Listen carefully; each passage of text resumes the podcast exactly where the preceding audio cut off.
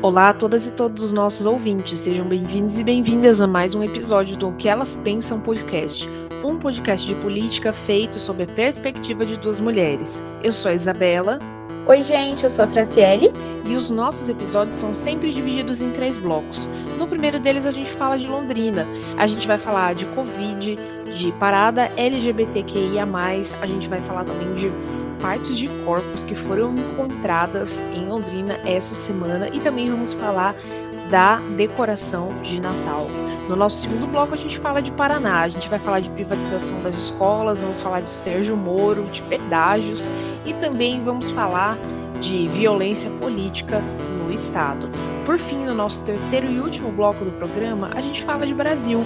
A gente vai falar do Gabriel Monteiro, Ministério da Defesa, vamos falar do Lula, da transição do governo, de Guilherme de Pádua e também de Gal Costa. Estamos gravando no domingo, dia 13 de novembro de 2022. Bora lá, Fran? Sim, iniciamos com uma notícia que parece que estamos em 2020, 2021, mas não, é 2022 mesmo, quase chegando em 2023, e a gente tem o aumento novamente de casos de Covid-19. Em Londrina, após três semanas, a cidade voltou a registrar mortes por coronavírus. A Secretaria de Saúde Municipal informou que na última sexta-feira, né, três mortes ocorreram em decorrência da doença. É, no entanto, esse novo, essa nova forma como está sendo disponibilizados os dados, eles não estão trazendo mais informações como quantas pessoas estão internadas, é, até mesmo por uma questão de estarmos em outro momento da doença, né? Para além dessas três mortes, foram confirmados 78 novos casos na semana, chegando então aí a 199.749 pessoas que foram é, contaminadas na cidade com a doença, e 2.620 óbitos. É importante registrar, né, Isa, que esse aumento de casos ele, ele tem despertado a atenção é, dos médicos, das autoridades da saúde pública, indicando uma preocupação, porque é algo que tem sido percebido no, no país todo, né? Um relatório que saiu do Conselho Nacional de Secretários da Saúde, o CONAS, é, indicou que teve alta, alta de 134% em relação aos sete dias anteriores, esse relatório foi divulgado ontem, é, então a gente percebe aí né, um aumento significativo. E aí, como uma forma né, também de responder isso e fazer com que a doença não saia do controle novamente, né, Londrina autorizou nessa última sexta-feira que a quarta dose né, da, da vacina para todas as pessoas com mais de 18 anos. A expectativa, de acordo com dados da Secretaria de Estado, é que ao menos 80 mil pessoas na cidade recebam essa quarta dose. Pois é, né? Desde o começo de novembro, a gente tem visto um aumento bastante significativo do número de contaminados com Covid, né? Esse ano a gente ainda teve um pico de contaminações entre ali até o final de abril, mais ou menos, né? Com muita gente positivando, até começo de maio ainda tinha.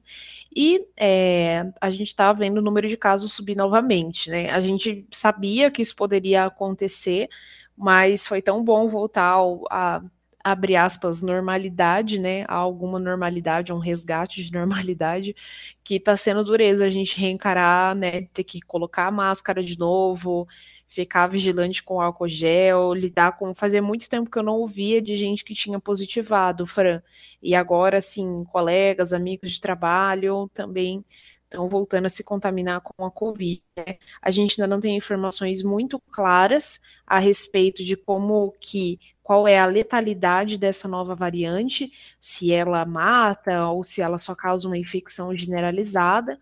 Mas assim, gente, quem pegou Covid sabe que Covid é Covid, né? Quando você pega mesmo, é, você, eu, eu acho que assim, é uma, mesmo nas situações em que ela é mais leve, é uma doença muito característica que causa uma inflamação generalizada no corpo. Então, não é brincadeira, gente. Essa semana também, na quinta-feira, o Santão do PSC fez um protesto dentro da Câmara dos Vereadores de Londrina, é, usando mordaça, algema, É, e aí um cartaz que dizia garantias constitucionais aplicadas pelo TSE, né? A gente tem visto, a gente vai comentar no episódio ao longo né, dos, das pautas que a gente trouxe, é, que os bolsonaristas estão é, bastante articulados ainda e bastante é, irresignados, assim, bastante revoltados com o resultado do segundo turno das eleições, né? E com isso, assim, tem é, tirado de si essa palavra do antidemocrático para colocar nas costas da institucionalidade, né? Do, ah, que é o TSE, na figura do Alexandre de Moraes, é, a Câmara, enfim. Se bobear, assim, até as Forças Armadas aí ficaram com essa pecha de, de comunista, né? Mas isso, é, enfim, esse protesto do Santão, assim, acho que é, flerta com o cômico, né? Infelizmente, ou felizmente, fica aí a questionamento para vocês. Nossa, eu achei uma coisa extremamente bizarra, né? Porque, para além disso, ele faz falas extremamente difíceis, né, para variar, em que ele coloca, né, que o país está caminhando para a ditadura, aspas, esse é o pior dos regimes, a pessoa não pode querer é, destruir uma nação livre, republicana, onde o Estado de Direito deve imperar. Associando aí, né, a questão do, do governo, né, Lula como uma questão de, de um regime autoritário, né, comparando a uma ditadura. É, essa semana, inclusive, eu estava conversando, né, durante uma aula sobre isso, assim, né, o quanto que esses grupos de extrema-direita, eles pegam as palavras e atribuem sentidos outros, né, para além de tirar de contexto e tudo mais, em que se tem uma inversão né, da realidade. Porque se nós pegarmos o que de fato significa ditadura, né, a, a experiência brasileira né, que ocorreu entre 64 e 85, a gente percebe o quanto que isso refere-se né, a um governo de extrema direita, e não associando né, a questão da esquerda. E para além disso, é, a gente percebe, né, determinadas palavras outras, né, como universal, são palavras que a gente, né, enquanto, enquanto grupos, né, progressistas, reivindicamos para fazer a, a questão de direitos e tudo mais, e que, quando eles incorporam nos seus discursos, eles tiram e dão uma outra perspectiva, né, no sentido de algo universal como algo para aniquilar as subjetividades, as diversidades e o respeito, né, ao diferente, ao que é diverso. Então, eu sinto, nesse caso do Santão, mais um caso como esse, né, em que ele opera aí palavras que são, sim, muito importantes, como a questão do Estado de Direito, da democracia, né, para atribuir essa outra realidade que eles construíram de que o Brasil estaria aí correndo risco, né, de vir a, a vivenciar uma ditadura, né, e, e como que isso é a questão, acho que a liberdade também é outra, outra palavra que entra nesse rol, e, mas achei muito bizarro a atitude dele, Isa. É, né? É, é bem isso mesmo. É uma certa distorção da realidade, né? Porque são pessoas que é, lutam assim contra a existência de diversos grupos. E aí elas reivindicam para si uma defesa da democracia, né? É incoerente. Exato.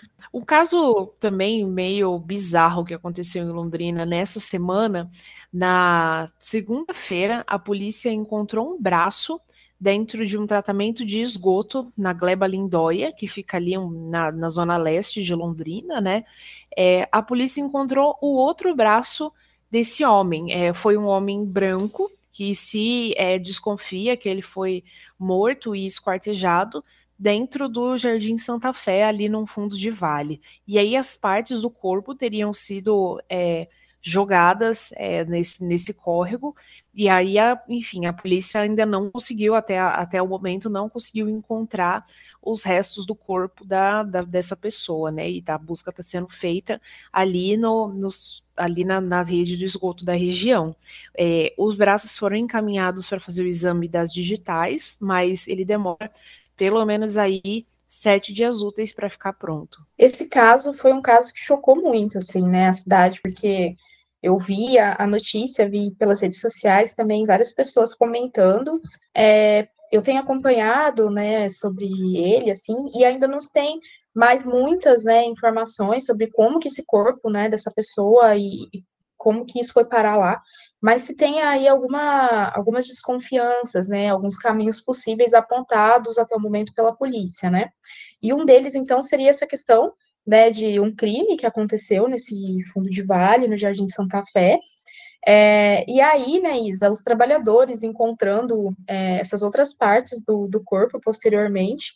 Eu acho que uma outra informação importante sobre esse caso é que a Polícia Civil tentou identificar a vítima, mas não por meio de digitais, mas não foi identificado, né, no, no banco de identificação do Paraná. E aí a suspeita, então, é de que seja uma pessoa de um outro estado, né?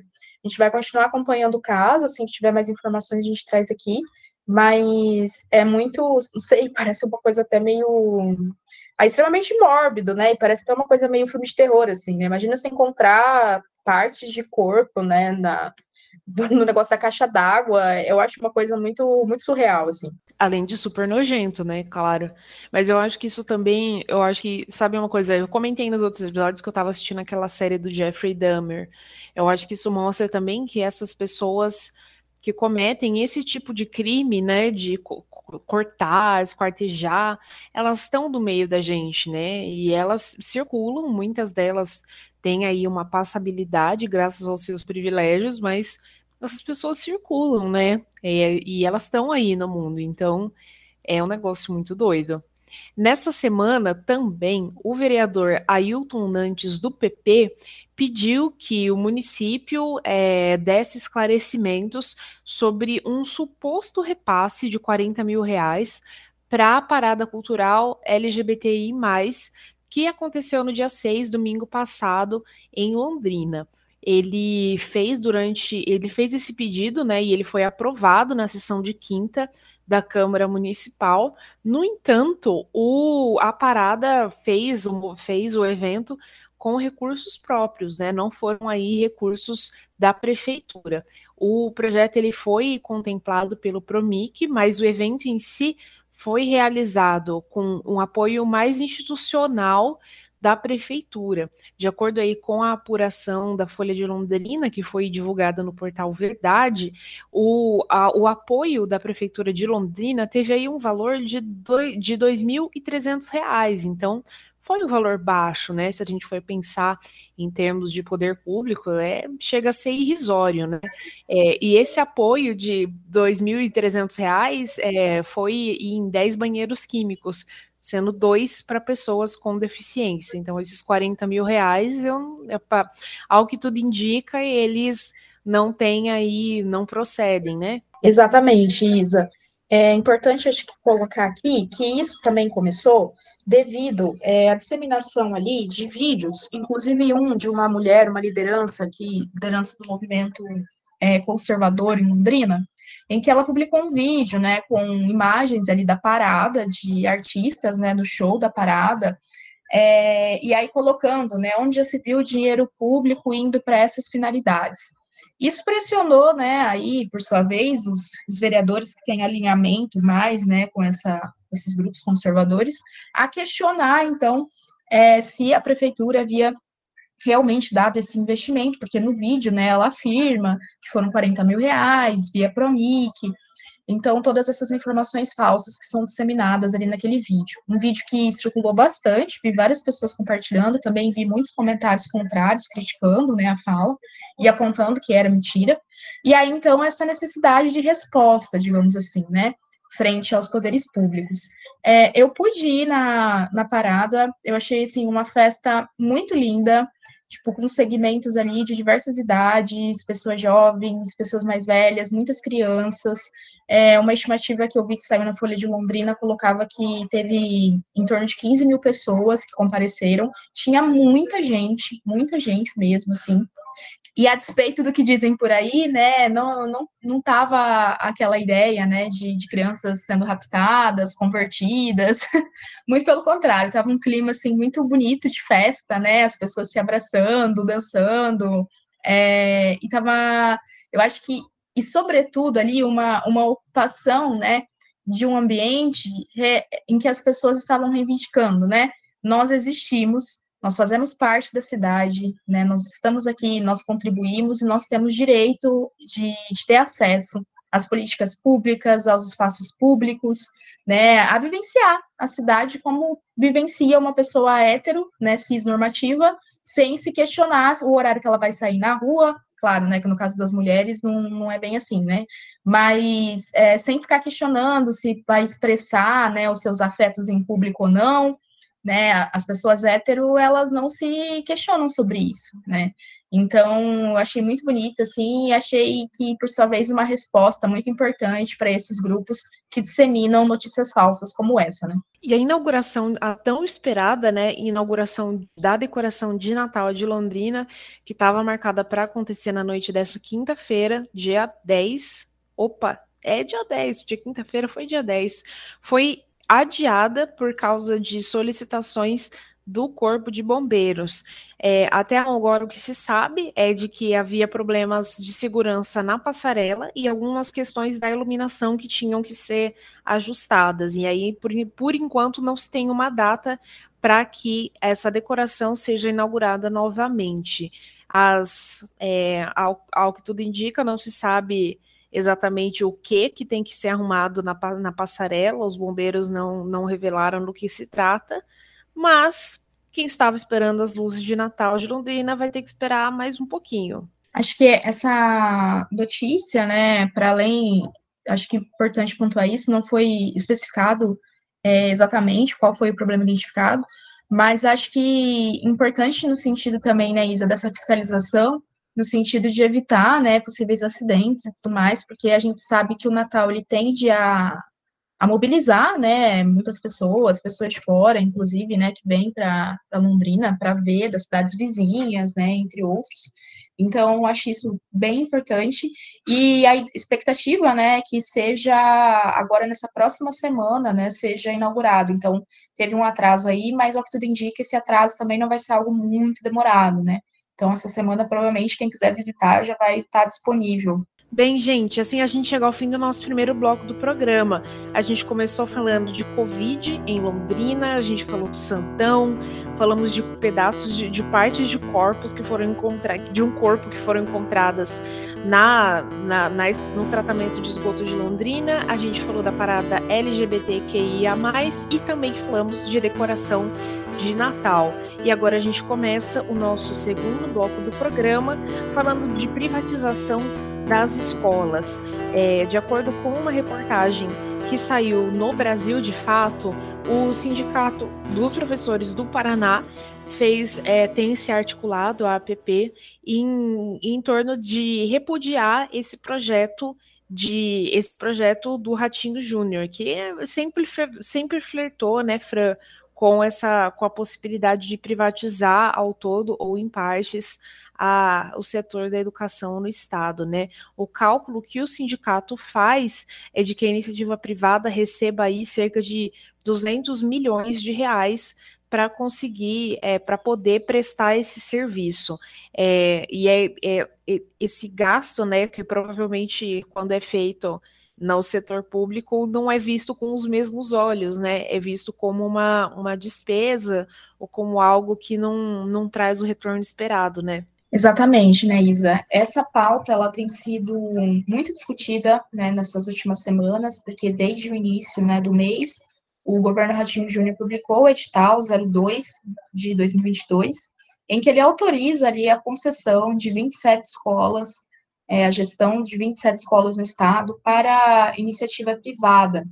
É, e aí, então, isso tem sido muito questionado, né, do porquê que ele estaria passando isso, algo que é visto como um projeto piloto, mas a gente sabe que a tendência é que isso se expanda no mesmo movimento que ocorreu com as escolas cívico-militares. E aí, então, para além da PP Sindicato e até, né, reforçando esse coro da PP Sindicato, nessa última semana o professor Lemos, que é deputado né, aqui no Paraná, do, do Partido dos Trabalhadores, convocou, né, chamou ali para uma audiência pública na Alep é, para questionar né, o Ratinho Júnior, o Renato Feder, secretário de Educação, do porquê disso, visto que a gente já tem a CED, né, tem outras, outros órgãos do governo, né, que já fazem essa, essa gestão escolar das escolas estaduais, cuja obrigação é do Estado, né, é, uma questão constitucional, e seria uma negligência do Estado, por sua vez, né, é, transferir isso para uma empresa privada. E chama muita atenção, porque nessa audiência que ocorreu, é, foram ali, compareceram, né, representantes da PP, também da, da Confederação Nacional dos Trabalhadores em Educação, dos estudantes paranaenses, né, a UPES, é, também estudantes do ensino médio, é, também responsáveis, né, pais, comunidade escolar como um todo, e, por sua vez, o Ratinho Júnior não mandou nenhum representante é, do governo para discutir ali, né, a, o que está sendo feito e o porquê está sendo feito. É, conversando com o Márcio André Ribeiro, que é o diretor da PP Sindicato do Núcleo de Londrina, como ele fala, né, não surpreende o fato dele não ter mandado ninguém, porque só é, ratifica né, o quanto que ele tem essa postura autoritária, sem a participação popular e dos profissionais envolvidos no gestão, na, na gestão das políticas educacionais. No entanto, demonstra mais uma vez né, o, o desprezo né, do, do Ratinho Júnior, do governo dele, em relação a ouvir né, esses profissionais, em ouvir é, a população como um todo, o que, por sua vez, ele ouve com muita frequência o, a bancada de apoio, e outros setores, né, que dialogam mais com as pautas que ele quer impor, como a questão do empresariado, né? Então, é, tanto que eu fico me questionando, né? Será que esses 200 milhões, se fossem investidos no setor público, não daria conta de resolver tantos dos problemas que fazem com que a educação pública tem, não, não tenha a qualidade que deveria ter, né? Exatamente, né? E aí no edital é colocado que a expectativa é aumentar o rendimento dessas escolas, mas será se esse é o caminho? Será se o caminho não é investir em infraestrutura, investir em políticas de formação docente, em concursos públicos, que hoje grande parte dos professores né, no estado do Paraná, eles são PSS, né, não são professores efetivos, é isso tanto em nível da educação básica como nível superior, né, então, assim, é, os caminhos são bem tortos, digamos assim, né, a APP Sindicato, ela continua estudando, né, formas de revogar esse edital, Aqui em Londrina, de, dessas 27 escolas, quatro escolas estão contempladas nesse modelo, três na Zona Norte. Então, é, é permanecemos aí na luta, né, para que essa nova tentativa de, de privatização das escolas não ocorra de fato, né. E não é só na educação que a privatização tem sido um assunto, né.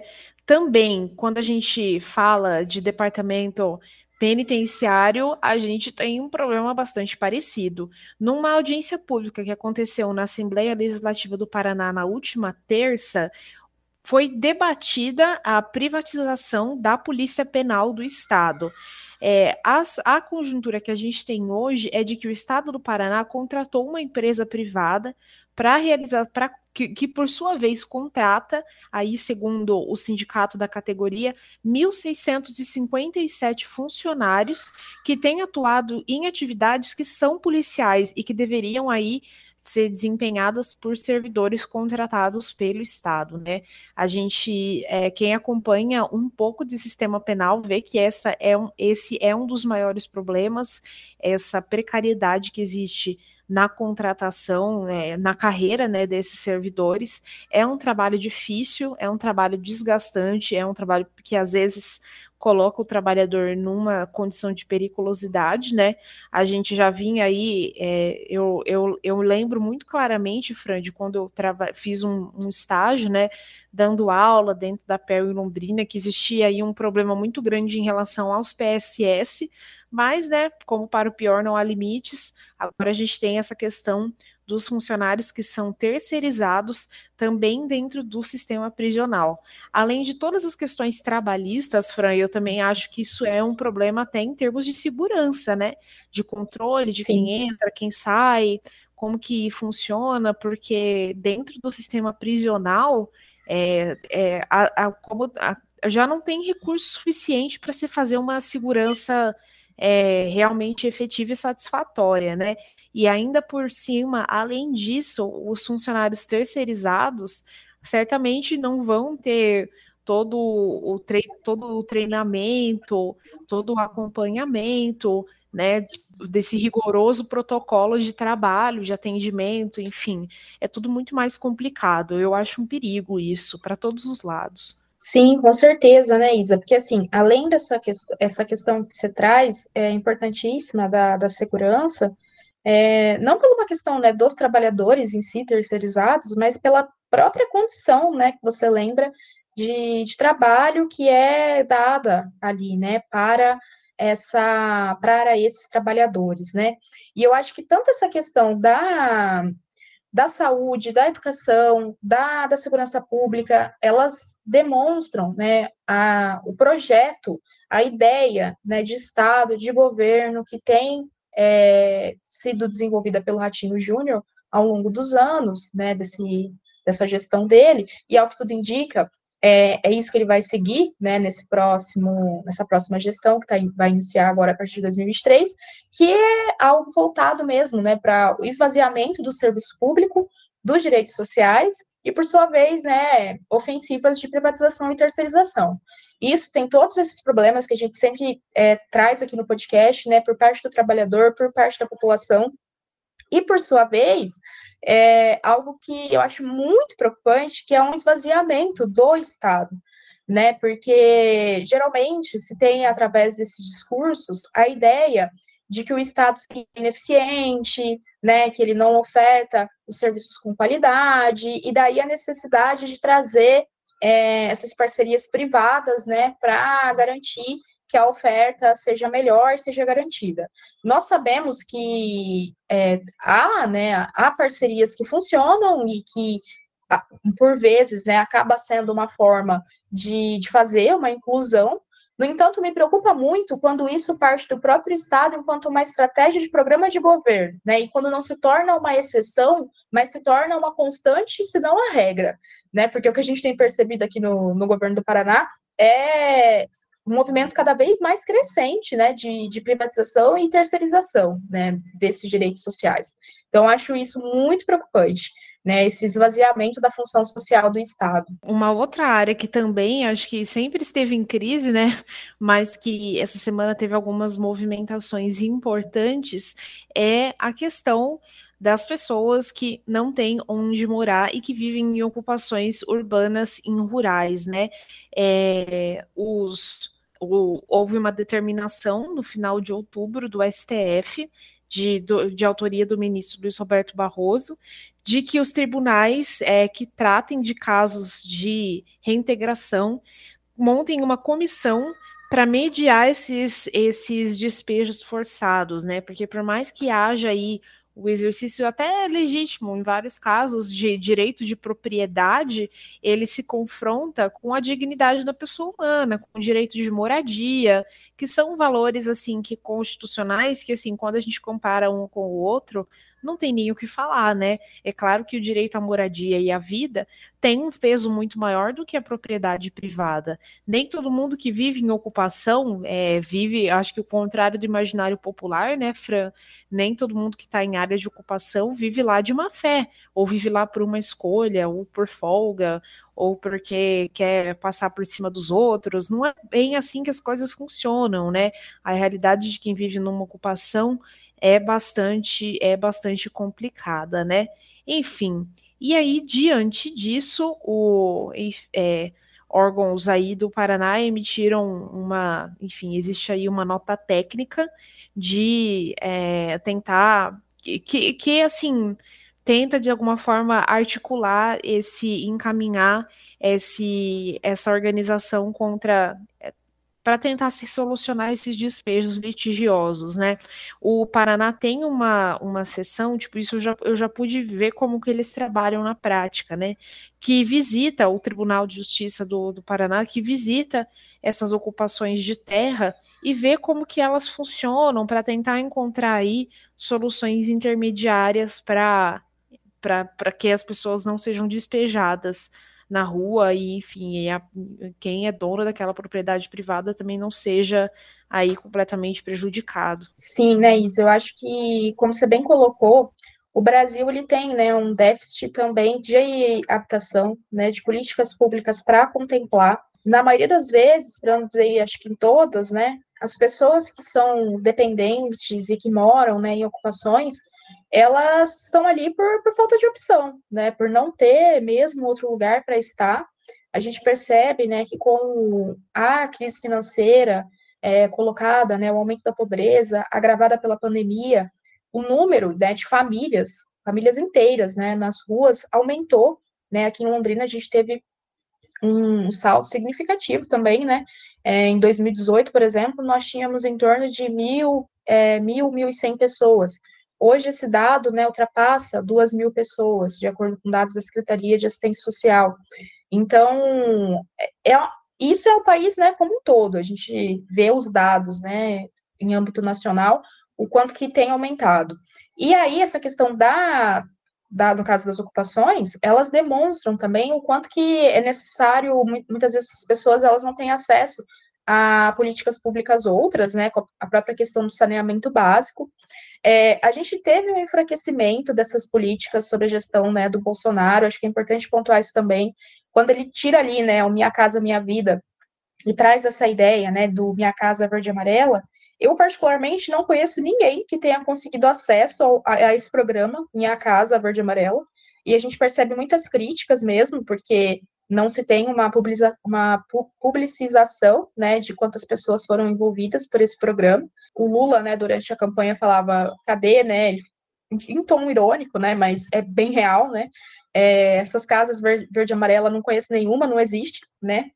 E então acho que isso é importante pontuar e esperando, né, que aí agora no próximo governo Lula esse, esse, essa questão né, da habitação volte a ser uma prioridade, né? A gente teve a nomeação ali do Boulos, né, na equipe de transição para pensar esse segmento de habitação. Espero que realmente políticas públicas voltadas, sobretudo, né, para os grupos né, subalternizados e classe trabalhadora voltem a, a ser uma preocupação nessa perspectiva também, né? Porque quem não tem teto, como se garantir as outras coisas se a pessoa não tem nenhum lugar onde ficar, né? E com a renovação na Câmara, na Assembleia, na Câmara Legislativa, ia dizer, na Câmara, na, opa, na Assembleia Legislativa do Paraná, é, enfim, na, como digo assim, renovação, né, de certa forma simbólica, né, mais burocrática, assim, com a virada do mandato, mas é, com o final do ano e a possibilidade de que os pedágios voltem a ser cobrados aí em 2023, os parlamentares começaram a formar uma frente que vai pedir uma nova suspensão da licitação é, da concessão das rodovias, né, que é esse sistema do pedágio. É, até então, a gente tem é, o Arilson Chiorato, do PT, o Luiz Cláudio Romanelli, do PSD, enfim, e a o Tiago Amaral também. Então, a gente, é, Evandro Araújo, do PSD, Tercílio Turini também do PSD. Então, acho que, tu, ao que tudo indica, assim, essa questão do pedágio vai ser bastante pautada e discutida no Paraná, né? Até porque é, acho que o pedágio no estado é um dos mais caros do país, e diante disso, acho que também é uma pauta que agrega um capital político importante para esses parlamentares, né? Para esses deputados. Nossa, sem dúvida, né, Isa? Porque a gente tem é, algo que é, foi e continua sendo né, uma bandeira eleitoreira aqui no estado.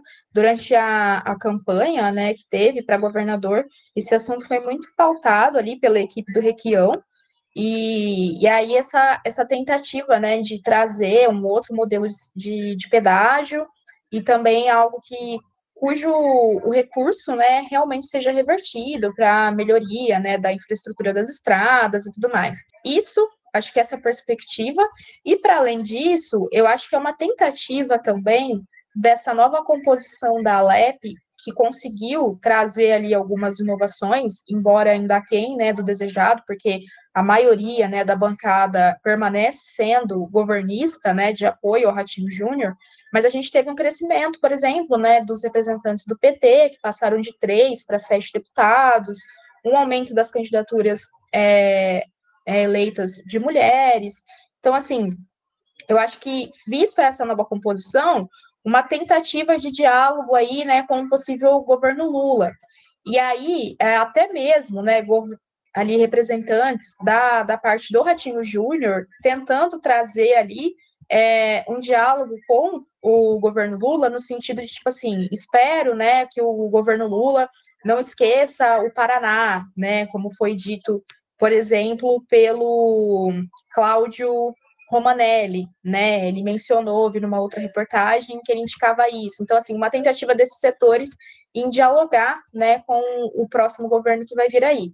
E, e aí eu acho que tudo isso é, é esse aceno, assim, né, de tentar fazer com que é, seja revertido né, esses recursos e que, por sua vez, esses deputados também façam é, essa, esse ganho né, eleitoral em relação a possíveis recursos que sejam revertidos para o Estado. Né? A derrota do Bolsonaro no Paraná teve aí alguns impactos é, em termos aí de violência política principalmente, né? Uma reportagem do Brasil de Fato que foi replicada na revista, no Instituto Humanistas da Unicinos, que é uma universidade do estado, traz alguns casos que aconteceram no estado do Paraná. E, assim, claro que a violência política, por exemplo, o caso que a gente comentou no, no podcast na semana passada, né, da jornalista Magaléa Maziotti, que foi agredida na rua, quando saía de um, de um bar no centro de Curitiba, me chama a atenção nessa reportagem os casos que aconteceram nas escolas,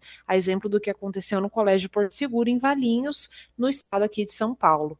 É, a reportagem traz alguns prints, por exemplo, de alunos do positivo, falando: ah, no sul tem gente inteligente, no Nordeste só tem pobre.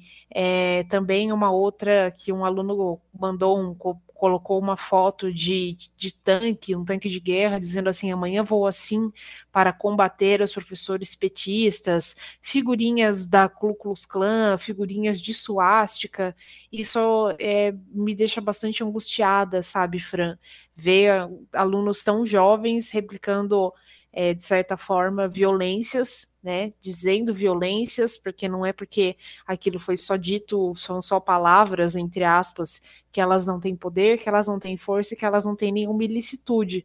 Mas eu, eu, fico, eu fico chocada e fico muito angustiada, sabe? Eu acho que me falta até palavra para explicar o porquê. Eu acho que é porque, né, Isa, essas piadas, essas falas que não são piadas, são vistas como piadas, mas não são piadas, elas legitimam violências, né, que são muito reais, né, que matam, né, que abusam sexualmente, não à toa aqui, né, entre as violências, mensagens de áudio contendo ameaças de cunho sexual contra alunas foram enviadas, né, então, é, no caso de promessas de conversão, né, ao, ao bolsonarismo, entre outras que você mencionou, né, é, esses casos, eles têm sido pulverizados, né, a gente tem percebido que tem ocorrido, né, a, a gente tem, até pela nosso, nossa perspectiva, né, historial, a gente privilegia trazer aqui casos do, do Paraná, mas tem ocorrido também em outros estados, e, e eu acho que, sobretudo, né, demonstra o quanto que o bolsonarismo, ele empodera, ele encoraja, né, ele legitima essas violências diversas, né? E, e aí eu fico pensando muito no livro, né, da, da professora Lia Schwartz, que eu já mencionei aqui em episódios anteriores, que é, né, sobre o, o autoritarismo brasileiro, em que ela menciona, né, o quanto que essas violências que são é, trazidas aí, reafirmadas pelo bolsonarismo, elas não é, chegaram com o Bolsonaro, elas já são anteriores, né, a, escravi a escravidão, a misoginia, a LGBTfobia, né, entre outras, elas já existiam, né, o nosso próprio processo colonial, né, de abuso das mulheres, né, é, no entanto, ter, né, um representante no cargo máximo do país que faz com que essas violências pareçam menores e permite com que elas ocorram, é, acaba encorajando né, essas pessoas a fazerem né, esses atos. Então, acho que isso é muito sério, e eu fico pensando também, para além disso, que agora, né, com o Bolsonaro saindo do, do posto, esses discursos e essas violências, eles não vão sumir magicamente, né, representa uma parcela da sociedade significativa, né, não nos esqueçamos que o Bolsonaro, ele teve uma votação significativa, ele teve, né, bastante voto, no entanto, a, a expectativa é que haja ali, né, posturas por parte, né, do governo federal e do legislativo, do judiciário, né, de, de ações que visem tanto coibir quanto estimular, né, via educação, projetos que discutam e que façam com que essas violências sejam, né, desnaturalizadas e não sejam permitidas, né, não sejam encorajadas, mas que sejam desconstruídas, né, e que as pessoas percebam que não dá para ficar disseminando discursos como esse, achando que está tudo bem, porque isso, em última instância, termina com a morte das pessoas, né? Morte seja física ou simbólica, né? E para a gente falar da nossa última pauta do segundo bloco, Sérgio Moro foi, a convite do União Brasil, fazer uma fala na Alep na segunda-feira. Ele fez um pronunciamento de pouco mais de 10 minutos, foi recebido com alguns protestos do plenário, é, vergonha do judiciário, Lula venceu, vergonhas de, de vocês que apoiam um cara desses, terminou os, e ter, esperou os protestos em silêncio, né, se encerrarem. E acho que assim o mais interessante foi que é, foi um ato falho que ele acabou cometendo, no qual ele disse abre aspas, né? Eu tenho certeza que a União Brasil, apesar de ser um partido político, com tudo que isso envolve, de defender sim seus interesses partidários, jamais vai colocar na frente do interesse do partido o interesse do Brasil ou o interesse do Paraná. Freud corre aqui. Pois é, né? Mas, Isa, eu fiquei assim, né? Achei bem feito, aqui numa perspectiva bem positivista mesmo, bem feito que ele tenha passado por isso, acho é pouco, entendeu? Tem que ser hostilizado mesmo, porque, né, tudo que, que foi feito, assim, é, pelos discursos, né, do, do Moro, tudo que a gente tem atravessado, né, todas as violências que a gente tem atravessado desde então, né, por por completo interesse, porque, né, ficou muito evidente o quanto que, até, né, isso não sou eu que estou dizendo, né, o próprio STF ali, quando suspende, né, o, a investigação ali e as sanções que ele havia colocado, né, em relação à, Lava Jato e ao Lula especificamente, é, e fica muito evidente essa perspectiva eleitoreira dele, né, de quanto que ele estava atendendo ali determinados interesses de terceiros, que por sua vez dialogavam com interesses dele também, não à toa ele veio ocupar, né, ser ministro, né, da Justiça no governo Bolsonaro. Então, acho bem feito que ele passe por isso. E acho também que o Moro, ele entra para para a história, assim, em, como um desses personagens, né, que, para mim, é, beira o ridículo, né, tudo que, que ele tem feito, o esvaziamento dele, né, enquanto um, um, um político, né, um juiz que se permite fazer né, essas concessões que ele fez para atender esses interesses e que é, não, eu acho que não seria, não me surpreenderia se daqui para frente ele tentasse, é, ele falou, né, que vai ser oposição ao governo Lula e tudo mais, mas não me surpreenderia se ele tentasse um diálogo, uma forma de se beneficiar de alguma forma desse novo governo, embora eu acho que não, ele não tenha muita abertura para muito diálogo, mas não me surpreenderia se ele tentasse né? Porque ele é também, né, assim como Edir Macedo, representa bem essa perspectiva do, do centrão, né? Vai onde está o poder. Bem, gente, assim a gente chega ao fim do nosso segundo bloco do programa. A gente falou de privatização nas escolas e no sistema penitenciário. A gente falou de, das ocupações urbanas e rurais do Estado. Falamos de pedágios, de violência política e terminamos falando dele, Sérgio Moro. E agora a gente começa o nosso terceiro bloco do programa falando do Gabriel Monteiro. Nesta semana, na segunda-feira, ele decidiu se entregar à polícia diante de um mandado de prisão preventiva que foi expedido contra ele por causa de um caso de estupro. Ele é, perdeu o mandato de vereador, né? Lembrando aí que Gabriel Monteiro é um ex-policial militar carioca, ele também é bolsonarista, ele é membro do. ele é filiado ao PL de Jair Bolsonaro, é, e ele perdeu o mandato de vereador por causa de acusações de violência sexual, de violência de gênero, é, de manter relações sexuais com meninas menores de idade por meio de ameaças, humilhações, é, de filmar as relações com essas meninas e enviar para outras pessoas. Também é acusado de montar situações, de, de forjar de determinadas circunstâncias para produzir conteúdos para suas redes sociais e, é, diante disso, embora tenha perdido o seu mandato de vereador, também tentou se candidatar a deputado, mas teve aí o seu registro de candidatura indeferido pelo TRE quando ele acabou desistindo. Ele, esse novo caso, né, do qual veio o mandado de prisão pelo qual ele se entregou, ele conheceu uma moça na vitrine, uma balada na Barra da Tijuca, é, foi embora embora com ela para casa e quando levou ela para casa, obrigou a ela a manter relação sexual com ele, usando inclusive uma arma para é, ameaçar ela a transar com ele. E aí depois, é, durante essa semana, surgiu uma nova denúncia é, que também envolve uma jovem aí de 23 anos.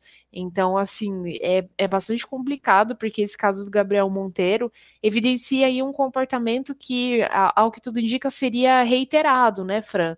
De que foi praticado um modus operandi muito parecido com várias e várias vítimas. Exatamente isso, né, Isa? Isso é um dos pontos que eu é, gostaria de destacar, o fato desse comportamento que cada vez tem chego mais vítimas, eu vi agora pela manhã também, mais mulheres, né, mais duas mulheres que estiveram, e, e aí uma delas, inclusive, né, falando que o Gabriel Monteiro é, havia passado, né, a HIV para ela. Então, assim, tudo muito sério, né? E eu fico pensando também é, o quanto que esses caras, né, que se colocam como cidadãos de bem, é, eles acabam é, fazendo essas sucessões, né, de violências, sobretudo pensando nessa questão, né, das mulheres, em que o, o corpo, né, da mulher, ele é completamente objetificado, desrespeitado. Não que isso não seja feito também por, por caras que se colocam como centro-esquerda, né? Mas é, nesses segmentos, assim, a gente percebe, né, o quanto que esses discursos que por hora é, defendem uma moralidade, né, defendem uma família tradicional, isso é, no público mas quando a gente vai olhar para as relações é, privadas, não é isso que ocorre de fato, né? É uma violação completa, né, do, do corpo da mulher, da, da história da mulher, né? E convertida realmente num objeto, né? Só para satisfazer mesmo é, desejos sexuais, né?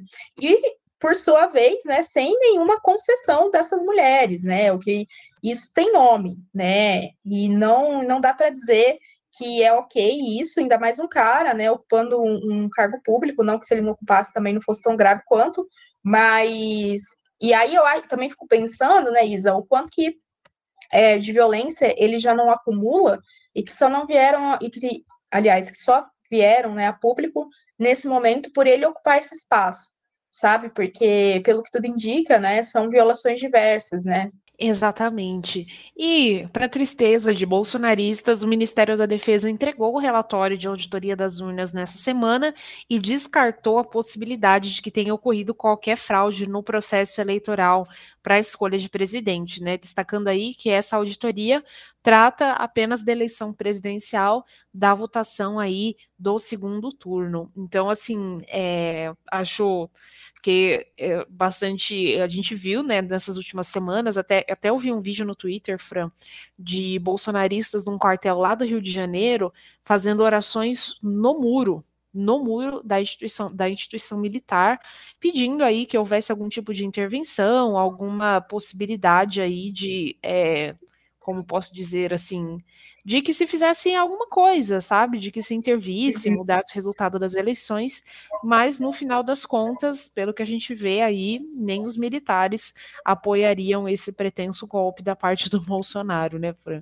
Mas acho que é importante dizer também, né, Isa, que embora o relatório indique isso, quando vai ver, né, os discursos e tudo mais ali dados até inclusive pelo Braga Neto, né, que foi o possível é, vice, né, na candidata a vice na, na chapa do Bolsonaro, seria engraçado se não fosse trágico. Nós não podemos confirmar que teve fraude, mas também nós não podemos confirmar que não teve. E aí, né, seja esses discursos dessas pessoas, né, fanáticas, desses bolsonaristas radicais, permaneçam, né, é, nessa ideia de que houve fraude, sim, né, e que seria o resultado das eleições, né, seria um golpe dado pelo Lula, enfim. São tantas coisas que a gente tem observado, né, que tem alimentado esse segmento, né, desde achar que, que a Lady Gaga estava organizando, né, uma intervenção aqui no país, comemorando, né, a prisão do Alexandre de Moraes, que não foi preso, é, o cara lá se prendendo no, né, no capô ali do caminhão, né, pessoas indo paralisando estradas, fazendo com que órgãos de pessoas que estavam necessitando, né, para ter a vida ali, como o caso de um coração, né, que se perdeu porque não conseguiu chegar, né? Então, assim, tudo isso é muito grave, né? E por sua vez, não tem um posicionamento mais enfático, né, do, do governo federal para que isso não ocorra, né? O Bolsonaro, na primeira, como nós trouxemos aqui no nosso é, episódio, né, extra sobre o segundo turno, se vocês não ouviram ainda, voltem lá. É, ele não fez, né, falas muito enfáticas. Ele só veio depois, quando ele percebeu que estava tendo uma pressão ali, é, sobretudo do setor, né, do agronegócio, porque as cargas não estavam circulando, que ele veio e pediu para as pessoas saírem, né, deixarem a circulação da, das rodovias livre. Mas ele demorou muito para ter esse posicionamento e ele ainda não teve uma fala em que ele reconheceu que ele perdeu as eleições. Então ele ainda fica motivando, né, esses discursos para que essas pessoas permaneçam nessa nesse fanatismo, né, e fazendo todas essas ações que são muito preocupantes. Eu embora né, o resultado da eleição, por sua vez, tenha me trazido um acalento, eu confesso que eu ainda estou bem receosa do que pode vir até aí, até o dia da posse do Lula, né? E posteriormente também, né? Porque, como nós pontuamos aqui, essas pessoas vão continuar existindo, né? E aí, acho que é importante pensar em formas né, de diálogo e fico pensando que, embora elas sejam muito fechadas nessa realidade paralela que elas criam, né, na cabeça delas, a, a, necessidade de diálogo, né? De diálogo com elas é fundamental, né? em contrapartida, né? Enquanto Bolsonaro não, é, enquanto Bolsonaro de um lado não reconhece, né, que de fato perdeu as eleições, por um outro lado, é, Lula acho que nem, nem chegou a assumir a cadeira da presidência e já está sendo mais presidente do que ele, né? É, essa semana ele passou bastante por, andou bastante por por Brasília, conversou com Arthur Lira, conversou com Rodrigo Pacheco, conversou com várias outras lideranças em Brasília. É, a transição do governo já está acontecendo, a PEC deve ser votada só na próxima semana. É, a gente tem aí Alckmin trabalhando nessa transição e alguns nomes que já estão pipocando, né? E ao que tudo indica aí, o establishment, como posso dizer, eu não sei, eu não consigo lembrar agora uma palavra portuguesa. O centrão, a situação, a coalizão, enfim, todos aí estão colaborando com, com o. Com, ah, com todo mundo está assim, trabalhando em torno de, de como faz, de como viabilizar, estruturar e construir o governo petista, né? Deixando aí Bolsonaro cada vez mais isolado. E essa agenda que está sendo cumprida pelo Lula precede aí a ida dele à COP27, que coloca aí que novamente, né, Fran, se Deus quiser, a gente não vai mais passar vergonha sendo representado pelo Bolsonaro nos órgãos internacionais. Nossa, antes tarde do que mais tarde, né? Mas eu, se fosse o Lula, já ia estar tá cobrando hora extra, viu, Isa? Porque, assim, ele já está fazendo mais pelo Brasil do que né, o Bolsonaro fez nesses anos todos. Inclusive fazendo o Bolsonaro ficar quieto, né? Que é, já é uma grande coisa. E aí ele tem é, já sido reconhecido, né, por esses por essas lideranças internacionais. O presidente da Argentina teve aqui, né, na semana posterior ao resultado da eleição. É, a gente tem também né, essa questão da, do convite que veio pelo próprio presidente ali, né, do Egito.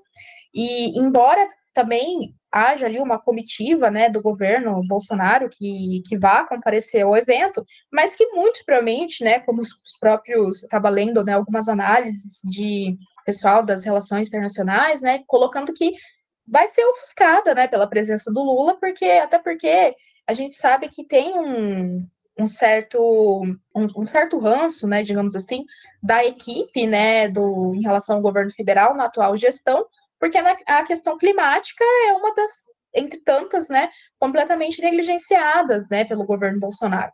A gente percebeu que depois da eleição ali, alguns fundos, né, já falando que vai voltar a investir no Brasil, como no caso da Noruega, da Alemanha, tentando ali salvar a Amazônia, né?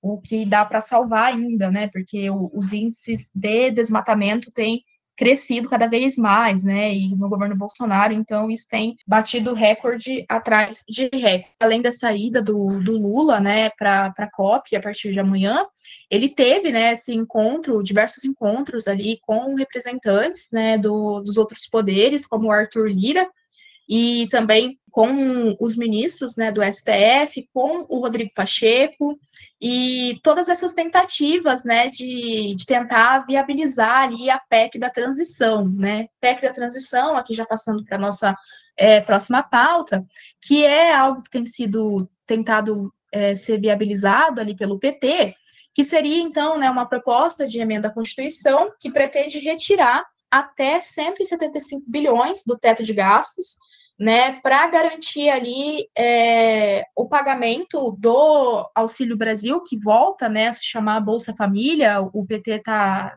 deseja, né, fazer isso, voltar com o nome do Bolsa Família, no valor de 600 reais, sobretudo para mães solo, né, com crianças, também é, garantir é, orçamento para programas como Farmácia Popular, que foi né, completamente sucateado, um corte de mais de atingindo quase 60% durante o governo Bolsonaro e fazendo, inclusive, com que o programa fosse descontinuado, né?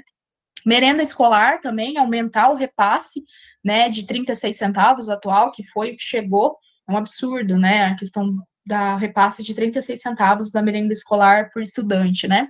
Também a questão da habitação, como nós mencionamos aqui no nosso bloco 2, né, uma urgência, e também voltar à conclusão né, de obras que foram interrompidas. Essa questão do teto de gastos, ela tem sido, é, foi uma, uma pauta que foi muito debatida nessa né, essa semana, e tem sido, e vai permanecer pelas próximas, até que essa PEC seja de fato aprovada, porque o Lula, ele fez uma fala ali, né, na última é, sexta-feira, que causou muito rebuliço, né, principalmente frente ao mercado, que, que tem visto ali com muito medo, de acordo com né, segmentos né, desses setores dominantes, na ideia da, do que vai vir aí, né, de um programa fiscal do governo Lula, com medo, né, em relação a isso, de estourar o teto de gastos. E aí, a partir disso, né, por sua vez, começaram diversas discussões, né? O Lula fez um, um, discurso muito emocionado, em que ele chorou, né? Falando que se ele terminasse esse próximo governo dele, é, garantindo com que todas as pessoas fizessem, né, pelo menos três refeições ao dia, ele teria cumprido a missão da vida dele. E aí, é, muitas pessoas colocando, né, que voltam no discurso populista do Lula, para além de críticas de ambos os lados, né, Isa, eu acho que é importante destacar que a gente percebe, né, que matar a fome o que é inacreditável, né, que nós tenhamos 33 milhões de pessoas passando fome em um país que é um dos maiores exportadores de alimentos do mundo, é, parece não ser né, muito interesse, sobretudo desses setores dominantes, né? E aí o dólar disparou e etc. E uma, uma oposição que me parece muito simplista e muito errada também, no sentido de colocar né, responsabilidade fiscal de um lado e programa social do outro né? Porque não são coisas excludentes, muito pelo contrário, elas são complementares. a gente sabe também que se tiver né, investimento em programas sociais, mas a gente não tiver, por exemplo, o controle da inflação, o mesmo dinheiro que vai ser é, redistribuído vai voltar né, para esses setores, porque o aumento da inflação torna o custo de vida mais alto, né? Então, essas discussões, elas me parecem, assim, meio que moinhos de vento, porque não levam a gente, né, em lugar nenhum, o que a gente tem que pensar é numa forma de garantir uma melhor distribuição de renda, né, e garantir com que as pessoas tenham condições mínimas de sobrevivência, né? Algumas pessoas que estão nesse, alguns nomes interessantes que estão nesse governo de transição, já, né, a maioria deles foi divulgada já no, inclusive no Diário Oficial da União, mas tem alguns nomes, é, Bela Gil, é, que vai para, enfim, que vai trabalhar nesse, na, na, na do desenvolvimento social e do combate à fome. Temos a londrinense Márcia Lopes, Glaze Hoffman, Aloysio Mercadante e Floriano Pessaro como coordenadores. Temos aí também Miriam Belchior, Flávio Cabral, uh, na comunicação Paulo Bernardo, que já foi ministro das Comunicações, é, Helena Martins, que é da Federal do Ceará, doutora em comunicação pela UNB, que já é também uma, uma é uma profissional que eu já admiro, confesso, é, gosto bastante, inclusive. A Márcia Lopes, que a gente comentou, né, vai estar tá no desenvolvimento social e no combate à fome, junto também com a Simone Tebet, que é senadora, né, e que, ao que tudo indica, vai ficar nessa, nessa repartição da assistência social. Não o Direitos Humanos, Maria do Rosário, é, Silvio Almeida, que é advogado. É, na, economia, na economia, André Lara Rezende. É, no planejamento, orçamento e gestão, a gente tem o NUVR aqui do Paraná. Indústria, comércio e serviço, é, temos aí Germano Rigoto, que foi é, governador do Rio Grande do Sul Na sessão de mulheres, a gente vai ter a Aniele Franco, é, a Eleonora Menicucci também. Enfim, é, tem vários outros nomes, mas também não vou ficar né, citando cada um dos 44 aqui mas a gente vê aí uma equipe de transição já bastante estruturada, né? É, Lula foi bastante criticado essa semana também, acho que é importante a gente pontuar isso, por setores de mercado que não estão tão contentes com os discursos que ele tem feito. Eu li algumas críticas no sentido, assim, de, é, de dizer que, é, no sentido de que Lula ainda está naquele clima de campanha, sabe? Ainda está discursando, fazendo discursos que lembram muito o palanque, mas que ainda não não estariam aí contemplando suficientemente o mercado. Eu acho isso perigoso, que isso pode, de certa forma, ameaçar um certo apoio que ele vai ter que lutar muito para ter, sabe, Fran? Porque ele não vai enfrentar um, apesar de toda a habilidade que Lula, que a gente sabe que o Lula tem, de negociar, enfim, de, de manter um governo, de estruturar um governo, isso não isso não significa que ele não vai ter dificuldade, sabe? Eu acho que qualquer pessoa que ganhasse essas eleições ia passar um apuro. E aí eu acho, Isa, que essa ideia de, como eu mencionei anteriormente, de fazer uma certa oposição entre responsabilidade fiscal e, e programas sociais, que é, de certa forma, disseminada pelo próprio Lula, eu acho que isso é um problema, né? Porque são coisas que caminham juntas mesmo, né? Mas ao mesmo tempo, eu concordo com a crítica do Lula, que colocou ali, né? O nosso mercado ele está muito ansioso e muito nervoso. No entanto, onde estava esse mercado quando o Bolsonaro furou completamente o teto de gastos? E aí eu acho importante colocar que esse déficit, né, que o Lula vai enfrentar já vem do governo Bolsonaro para conseguir se reeleger, né? Porque a PEC ali, né, a PEC que foi colocada aqui, estou tentando lembrar o nome da, da PEC aqui agora, mas a PEC ali do, ai, como que chama? A PEC, a PEC Kamikaze, né, que foi trazida ali pelo Bolsonaro para conseguir subsidiar o, o, Auxílio Brasil, né, e ali os créditos para beneficiários do Auxílio Brasil, né, enfim, tudo isso trazendo foi, né? E aí onde estava o mercado, né, nesse momento? Então eu também concordo com essa crítica do Lula, porque esse déficit que ele vai enfrentar já é um acúmulo aí também, né, do, do governo Bolsonaro que tentou rifar até a mãe para conseguir se reeleger, né? Então, nesse sentido, eu concordo com a crítica dele. E nesse sentido da equipe de transição que vem se desenhando, é, eu acho que alguns nomes ali, né, para além da, da Marcia Lopes, aqui de Londrina, acho isso bem importante para trazer um diálogo ali, inclusive, com a região aqui, né, e a área de assistência social também foi muito precarizada, né, com cortes, atrás de cortes, é, o nome do Silvio Almeida, né, que é, tem um papel importantíssimo, uma liderança importantíssima na questão das políticas antirracistas, da Aniele Franco, que também eu acho que tem uma representação muito grande, ela compor ali, né, enquanto a política de direitos humanos, das mulheres, né, equipe de gestão das políticas para mulheres, porque, afinal de contas, né, a irmã dela foi uma mulher né, da periferia, negra, lésbica, assassinada, né, vítima de violência política, então, acho que isso é muito representativo, para além né, da carreira que a própria Aniele tem, né, como é, política também, né, na área política. É, também o fato da Bela Gil ali, o nome, né, pensando nessa questão da, da alimentação, nessa perspectiva política também, né, de uma tentar combater a fome. E uma crítica também que eu pude ver que tem sido trazida é uma demora para colocar ali quem vai ser o ministro da Economia, né? E uma crítica do mercado em relação ao Guido Mantega, tá na, na equipe, porque o Guido Mantega ele traz ali um certo temor, né, em relação a, ao mercado, para por conta, né, da, da crise econômica que nós vivenciamos durante o governo Dilma, né? Então essas lembranças, digamos assim, são atreladas ao, ao Guido Mantega. Mas ainda fico para mim com essa, essa inquietação né, de onde estava o mercado e toda essa preocupação quando o Bolsonaro né, fez todas essas coisas que ele fez, de furar completamente o teto, de né, aumentar cada vez mais o, o recurso do orçamento secreto para conseguir se reeleger e mesmo assim não conseguiu, né? E a gente teve algumas questões importantes essa semana envolvendo Eliane Catanhede, Janja e Michele Bolsonaro, né? É, um parlamentar que foi aliado aí do Bolsonaro falou num podcast essa semana que é, a Michelle apanha do Bolsonaro, que ela apanha do Bolsonaro e que ela também apanhou do Carlos Bolsonaro. Isso reforça aí um que a gente eles pararam de se seguir nas redes sociais depois que teve depois das eleições do segundo turno, enfim. E aí ficou todo um bafafá nesse sentido, né?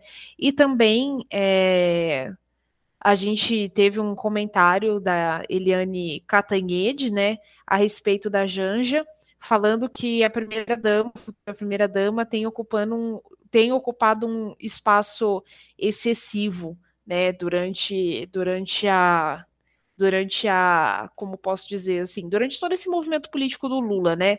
A frase que ela disse, abre aspas, foi: ela estava ali sentada, mas ela não é presidente do PT, ela não é líder política, ela não é presidente de partido. Enfim, por que ela estava ali? qual é o papel da primeira dama.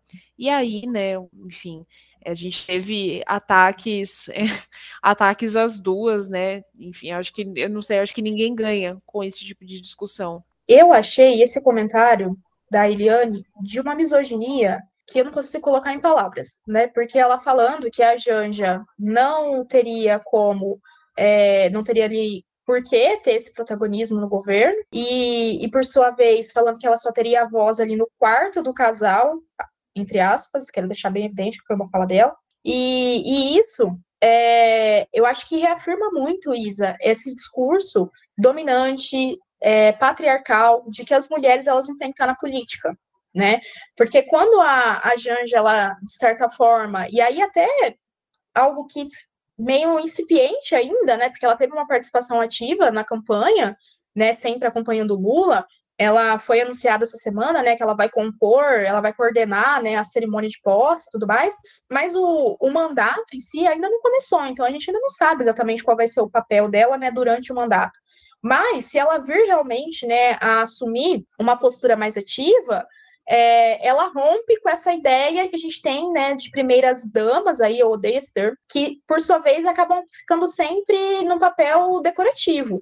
Né? Se isso de fato vier acontecer, que ótimo que aconteça, né? Porque para romper com essa ideia de que não, que, não cabe à mulher né, essa participação maior. Então, achei de uma violência tremenda essa fala dela.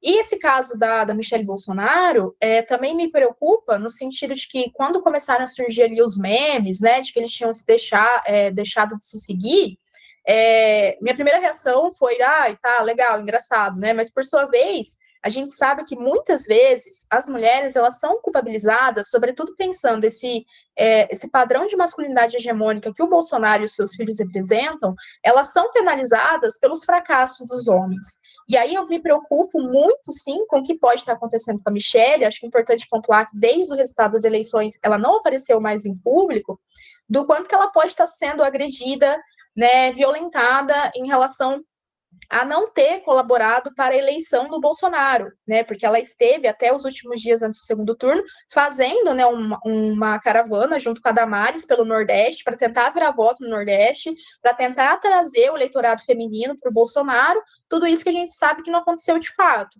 Então, para além de divergências ideológicas, né, uma mulher em situação de, de, violência é algo que sempre a gente tem que demandar muita atenção e tirar essa mulher dessa situação, né? Então, ambas as situações me deixam é, bem preocupado. E essa semana a gente teve também a morte do Guilherme de Pádua, que foi aí o assassinato da que foi aí o assassino da Daniela Pérez, né?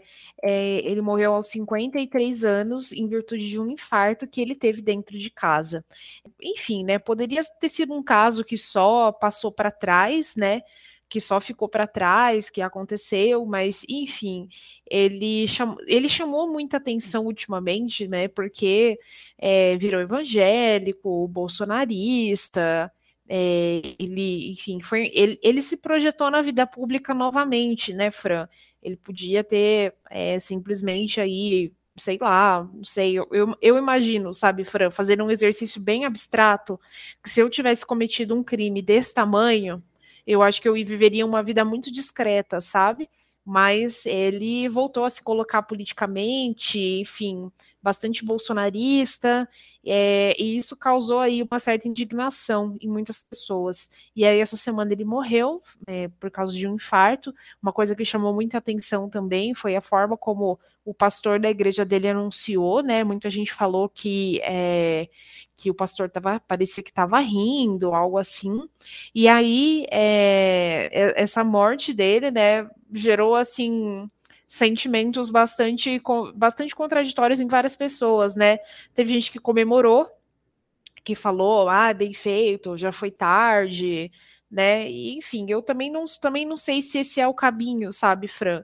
Também não sei se é por aí. Sim, eu entendo bastante, Isa. Eu vi isso, eu fiquei bem tocada, porque no dia que ele morreu, né, na segunda-feira, foi um dia em que eu é, no, no, grupo de pesquisa, eu apresentei né, o meu trabalho de conclusão de curso no jornalismo, que foi sobre o caso da Angela Diniz, que também foi um feminicídio, né? E aí, inclusive, ali fazendo essa referência, né, de, de Angela Diniz, Daniela Pérez e tantas outras mulheres, né, que são assassinadas no país pelo fato de serem mulheres, né?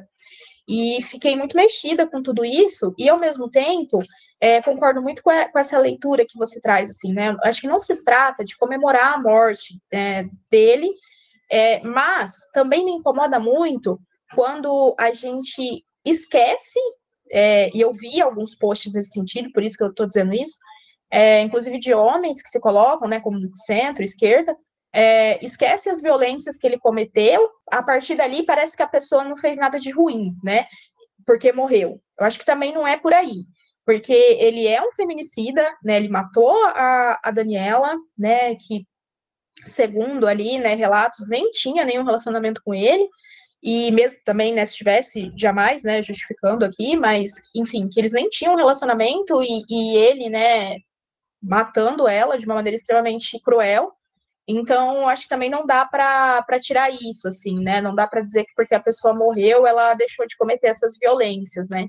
Então, e aí, de novo, né? Esses homens que se identificam com esse discurso de cidadão, de bem, né? E que cometem todas essas violências. E essa semana também a gente teve a morte da Gal Costa e também do Rolando Boldrin, né? Duas pessoas que foram aí. É, cruciais para o mundo da arte, da música e da cultura acho que são duas perdas assim que não tem tamanho, né?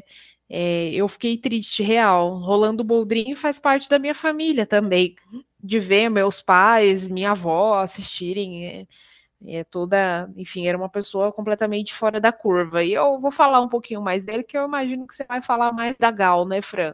Acertou. Exatamente. É, com todo respeito, né, o trabalho do Boldrin, eu, eu, conheço também, mas eu não acompanhava muito o trabalho dele. Agora, o trabalho da Gal eu acompanhava. E isso era me deixou assim muito triste, muito triste. É, vi que a família, né, optou por não colocar ali qual foi a causa da morte. Ela tinha passado recentemente, né, por uma cirurgia no nariz. E, e desde então ela tinha cancelado a agenda né, de shows e tudo mais. E, e eu acho que pensar a Gal, né, como tudo que ela representa, né, para além dessa questão de ser né, uma compositora, cantora brilhante, né, que tanto atravessa a gente com tantas letras de músicas né, muito importantes que marcaram né, é, o país e vão continuar marcando, mas é, a importância dela né, na luta contra a ditadura militar, né, como uma mulher na, na defesa né, desses direitos das mulheres, né, se, se impondo e se reconhecendo enquanto uma mulher que tem o direito de falar e demarcando muito isso. Em relação à comunidade, né, LGBTQIA+, também, é, eu confesso que uma coisa que, que me deixou, assim, triste, eu fico pensando até que ponto, né, esse sistema heteronormativo, ele tenta calar algumas vozes, por mais, embora elas sejam de uma magnitude enorme, como a da, a da Gal Costa, que é o fato de que ela era casada já, né, há bastante tempo com uma outra mulher, e muita gente não sabia disso, né, eu conversando com pessoas ali aqui ao meu redor, muita gente não sabia, sabia, né, que ela já tinha tido relacionamentos com mulheres, com homens, no entanto que, que atualmente ela era casada, não, não sabiam, né, vai saber agora quando a a viúva, né, a companheira dela, chega ali no, no velório, né? E eu fico pensando muito isso, né? O quanto que esse sistema mesmo é, da heterossexualidade compulsória, ela faz com que nós é, percamos muito, né, nesse sentido de, de discussão e de conhecimento, né, acerca das pessoas e das experiências. Mas eu acho que Gal Costa ficando para sempre, né, com a gente, assim, e atravessando a gente de uma maneira muito bonita. Eu tenho ouvido, sempre ouvi bastante, mas essa semana em especial tenho ouvido muito ela. Vamos para o nosso quadro de indicações? O que elas indicam? Vamos lá, então. É, essa semana eu vou indicar com que vocês ouçam é, o podcast da Rádio Sumaúma e também visitem é, o site da, do jornalismo, né, de uma agência de jornalismo Sumaúma, que é um projeto que tem sido desenvolvido pela Eliane Brum e por indígenas da, da Amazônia, nessa perspectiva do jornalismo voltado para as questões indígenas, o podcast em especial é apresentado por uma mulher indígena, então é um projeto muito interessante. Tem uma página no Instagram também. É a última reportagem que saiu sobre os direitos das mulheres é, Yanomamis. Incrível, é um texto muito forte que atravessa bastante, então recomendo que vocês procurem. E você, Isa?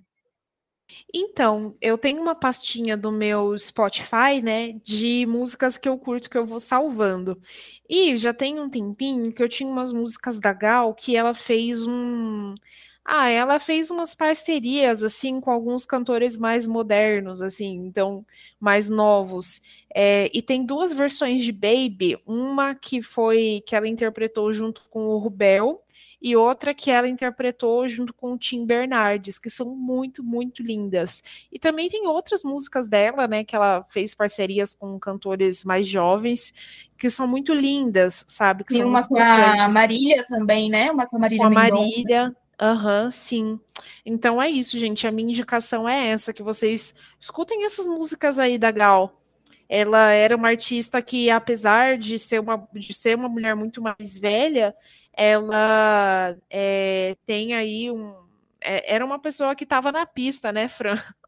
Era uma artista que não vivia sim, de passado, eu, eu, diria assim. Não era uma artista que vivia de passado, sabe? E eu acho sim, isso muito bacana exato. nela também. Sim, é maravilhosa. Bem, gente, assim a gente chega ao fim do nosso episódio de hoje. Muito obrigada a todas e todas que nos ouviram até aqui. Críticas, sugestões, desabafos e xingamentos, estamos à disposição de vocês. Sim, gente, muito obrigada por mais uma semana e até a próxima. Tchau. Tchau.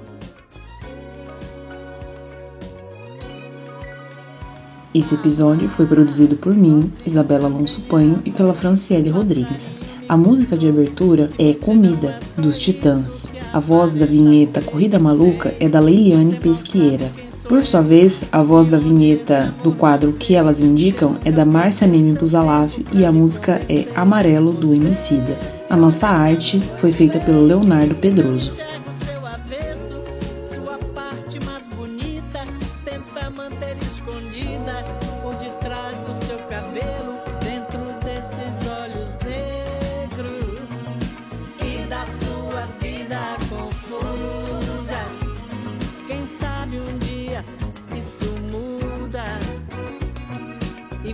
Pare pra me reparar. Tô te cuidando de longe,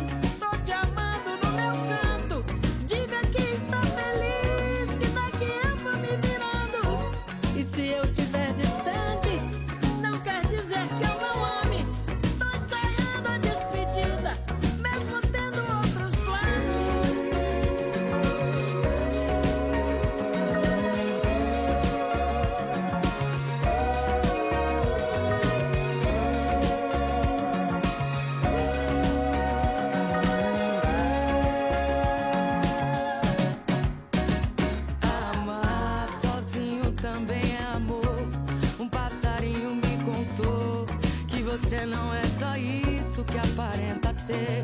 Sei, você mal sabe quem sou eu, de onde esse amor nasceu. Se nunca perdeu seu tempo pra me convencer, você se olha tanto no espelho e não enxerga o seu avesso, sua parte mais bonita. Tenta manter escondida por detrás do seu cabelo, dentro desses olhos negros